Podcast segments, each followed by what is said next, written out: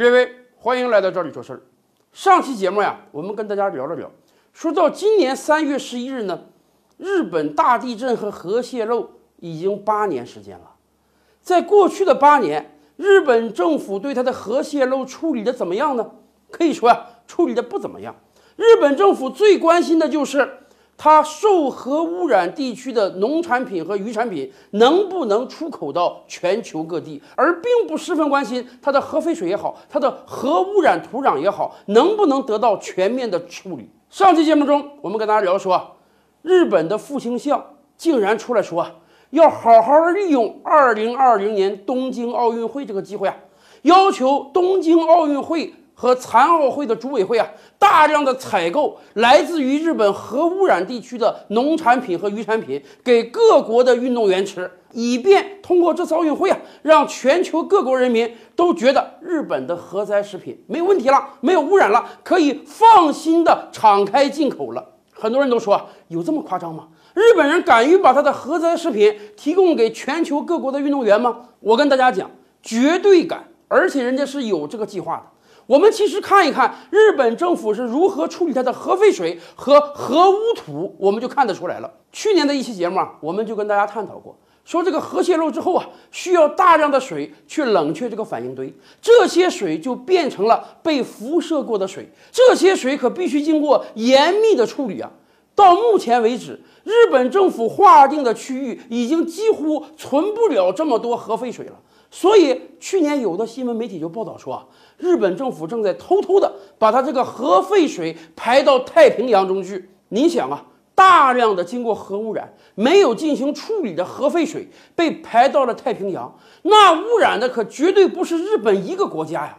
假以时日，全球海洋生态都会遭到破坏啊。废水是这样，大家不要忘了，除了废水，还有废土呢。我们屡次讲啊。苏联当年切尔诺贝利核事故发生之后，苏联政府把整个地区全都封存起来了。几十年来，那里变成了一个无人区。日本不是这样啊，日本政府几乎没有划定任何无人区。可是啊，你毕竟核泄漏之后，大量的土壤也被污染了。被污染的土壤怎么办呢？一开始啊，日本政府把这些土壤收集起来，用黑色的垃圾袋装好。然后再用专用的仪器去检测这些土壤到底有没有辐射。现在检测啊，这些土壤还是有很强的辐射力的。所以啊，日本政府专门找了一个地方，把这些土壤堆积起来。到目前为止，这些被污染了的核土壤已经高达两千两百万立方米了。那么这些核污土应当怎么处理呢？我想啊，正常国家。都应当想个办法啊，把这些核污染土壤深埋于地下，并且把深埋这个地方呢列为无人区，尽量不要让人去靠近。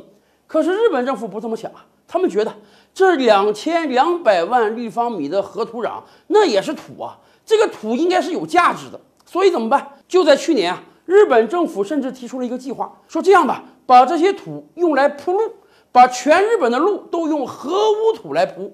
为此啊，他们还特别找了一个地方准备做实验，是日本的二松本市，准备在二松本市这块呢修一条两百米的路当做实验。怎么修呢？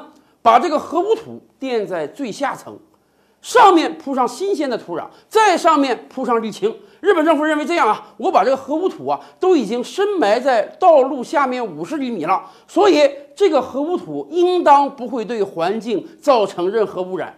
二松本市的试验如果成功呢，这个经验就可以全面的推广到全日本了。正当日本政府的相关部门准备推进它的实验项目的时候呢，这个项目遭到了二松本市市民的强烈反对。也是啊，你想，这个日本人他也不是傻子啊，时至今日。不论日本政府说，哎，他的这个核灾食品多么安全，出口到全球各国都没有问题。可是，如果我们到日本超市去买东西的时候，我们就会发现，来自于核污染地区的产品和不来自于核污染地区的产品价格都是不一样的。日本老百姓心里也有杆秤啊，人家也不会轻易的去买那些核污染地区出产的农产品的。所以啊，你敢把这个核污染的土壤铺在老百姓每天都要走的路下面，那日本老百姓能不警觉，能不上街游行吗？你这个核污染的土壤即便经过了处理，经过了这么些年，它还是有着辐射的。你即便是把它深埋于地下五十厘米，上面又浇上了沥青，成为了道路，可是它毕竟还在我们每个人的脚下。日本老百姓也是心有余悸的，所以啊，这个实验项目当时就不了了之了。时至今日，日本政府还在为他这两千两百万立方米的核污土挠头困扰呢。但我们就一个建议啊。千万不要出口给别的国家了。